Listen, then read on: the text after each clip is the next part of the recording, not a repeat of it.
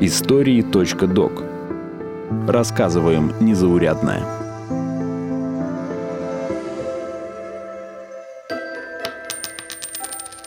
Парикмахер из Древнего Рима стриг человека и овцу за одну и ту же цену – два динария. По современному курсу это 90 рублей. После рабочего дня парикмахер мог пойти на рынок и, скажем, купить килограмм сыра, десяток яиц, огурцов и арбуз на сладкое. За все про все он бы заплатил чуть больше полутора тысяч современных рублей. А вот если бы древнеримский парикмахер захотел бы купить павлина, льва или вовсе раба, то пришлось бы поднакопить. Привет! Меня зовут Анна Глушенкова. Вы слушаете новый эпизод подкаста «Истории.док». И сегодня я расскажу о том, что такое нумизматика. Это не только про монеты. У термина «нумизматика» несколько значений. В первую очередь все имеют в виду нумизматическое собирательство – это коллекционирование монет. Но вообще-то нумизматика – это историческая дисциплина, изучающая деньги и их использование. Но обо всем по порядку. Сперва возьмем монеты. Массовый характер коллекционирования приобрело только в 15-16 веках в эпоху Возрождения. Об этом рассказал старший эксперт Музея Международного нумизматического клуба Богдан Берковский. Изначально нумизматика зародилась как способ доказать реальность исторических событий и исторических личностей. В эпоху Возрождения, которая, собственно, потому и Возрождение, что возрождала античность, требовалось подтвердить правдивость, ну, например, сочинений Светония о 12 Цезарях. А были такие Цезари? А кто они вообще были такие? И правда ли то, что написано у Светония? Здесь лучшим доказательством стали монеты, потому что на монетах изображен император, написано, кто он такой, его имя. И первые издания вот этих вот жизнеописаний Цезарей публиковались с монетами. И на этой волне любви к античности стали формироваться первые нумизматические коллекции.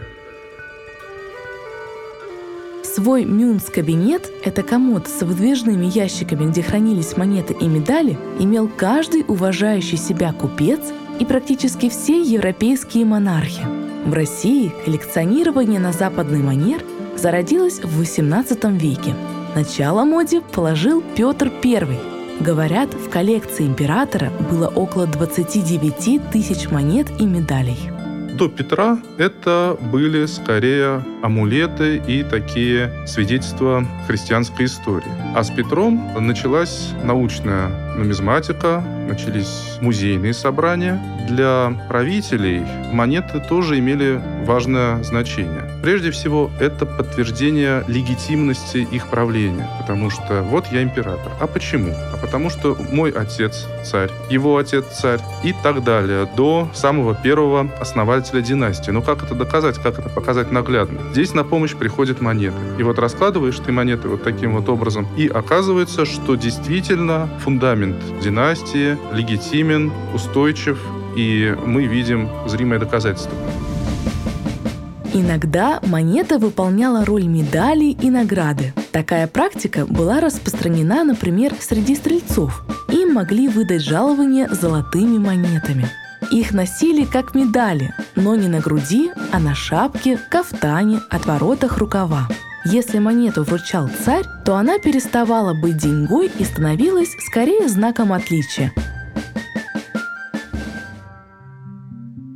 В Музее Международного нумизматического клуба провели целое исследование, что сколько стоило и какие были валюты в разные века – Например, в Древней Греции денежной единицей была драхма. Предположим, что буханка пшеничного хлеба в Древней Греции продавалась на рынке за один обол, а обол – это одна шестая драхма. И вот мы выводим где-то 130, 140, 150 рублей, смотря по какому курсу считать, за буханку хлеба. Ну, видимо, хлеб был хороший, экологически чистый, очевидно, для полезного и здорового питания, и вполне найдет себе параллели в наших магазинах. То же самое с одеждой. Приличная одежда, хитон или гематий стоили 10 драхм то есть почти 10 тысяч рублей. Так и сейчас, имея 10 тысяч рублей, в принципе, мы можем одеться. И это удивительно, когда ты видишь такие параллели на дистанции в 2-2,5 тысячи лет, В Древнем Риме денежной единицей был динарий. Серебра в нем было гораздо меньше, чем в древнегреческой драхме. Стоил динарий примерно 45 современных российских рублей. Если попробовать и тут перевести цены в нынешние рубли, то получаем следующее. В Древнем Риме самыми дорогостоящими были рабы и экзотические животные. Например, лев стоил 150 тысяч динариев. Это 6 миллионов 750 тысяч современных рублей. Львица стоила бы 5,5 миллиона рублей, потому что у нее не было гривы и поймать ее в прайде было легче. А вот за одного оленя платили 2000 динариев. Это 90 тысяч рублей. А что насчет самого рубля? Посмотрим на зарплаты в Российской империи. В XVIII веке домашняя прислуга женского пола получала меньше всех – от 3 до 5 рублей в месяц. Это 6-10 тысяч современных рублей. Но надо понимать, что все-таки обеспечение и полный пансион был, естественно, на работодателе. И сюда, конечно, не входит ни еда, ни какая-то приличная одежда и тому подобное. То есть это те чистые деньги, которые можно было потратить на себя, ну, либо копить, например. Домашняя прислуга мужского пола уже 5-10 рублей зарплаты. И это тоже вполне объяснимо, потому что глава семейства должен так или иначе как-то обеспечивать свою семью. Это не одинокая девушка, которая которая, допустим, работает помощницей кухарки. Вот не так уж далеко отошел от дворника, который получал 18 рублей, государственный служащий младших чинов. Ему платили всего 20 рублей. Токарь или слесарь получал 50-80 рублей. Начальник почтовой станции 150-300 рублей, а полковник 325. Врачам платили по 80 рублей – а учителям старших классов в среднем 90. По современному курсу это чуть больше 100 тысяч рублей. Что касается стоимости товаров, все тоже не сильно изменилось. Ну вот бутылка молока в Ялте, которую купил Чехов, стоила 10 копеек. А вот фунт хорошего чая, а фунт это чуть больше 400 грамм, уже 2 рубля. Бутылка вина 60 копеек.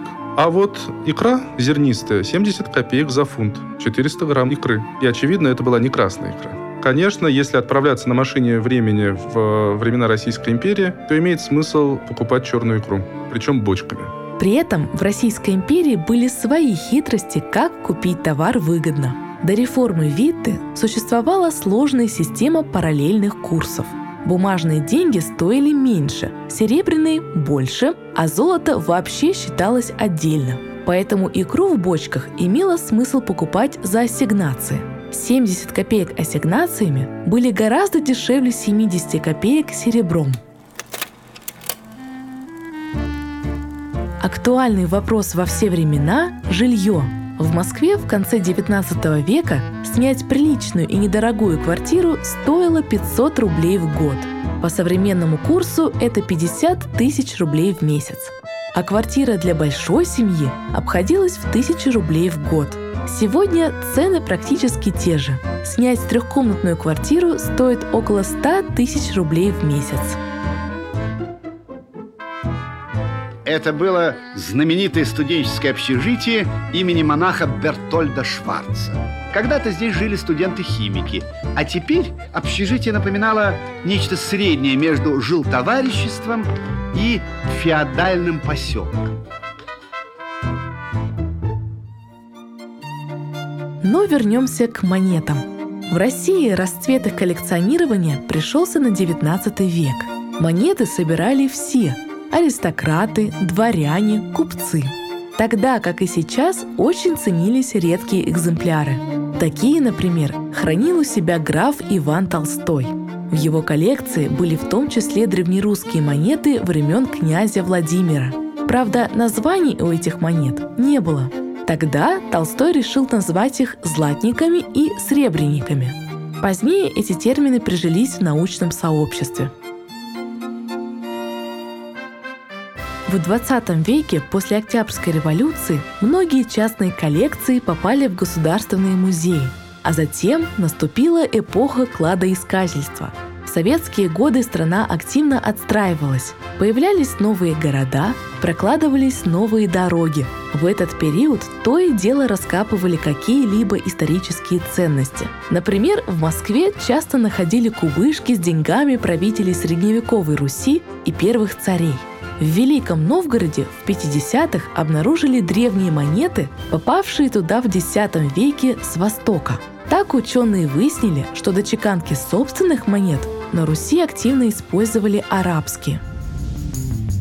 Сегодня нумизматика все еще популярна. Коллекционируют в том числе современные монеты – нумизматы, коллекционеры могут придумать совершенно любую тему, совершенно любой принцип для коллекционирования. Бывают интересные темы, ну, например, можно же собирать не обязательно просто можно собирать монетные браки. А качество монетного производства сейчас такое, что, естественно, отличных качественных монет больше, чем бракованных. Можно собирать какие-то особые монеты. Другое дело, что вот эти особенности, они часто бывают микроскопические. И на современных, и, например, на советских монетах. Но э, нумизматы находят их, и редкости бывают. Поэтому монеты собирать всегда интересно. Главное — следовать сердцу своему и стараться свою тему найти.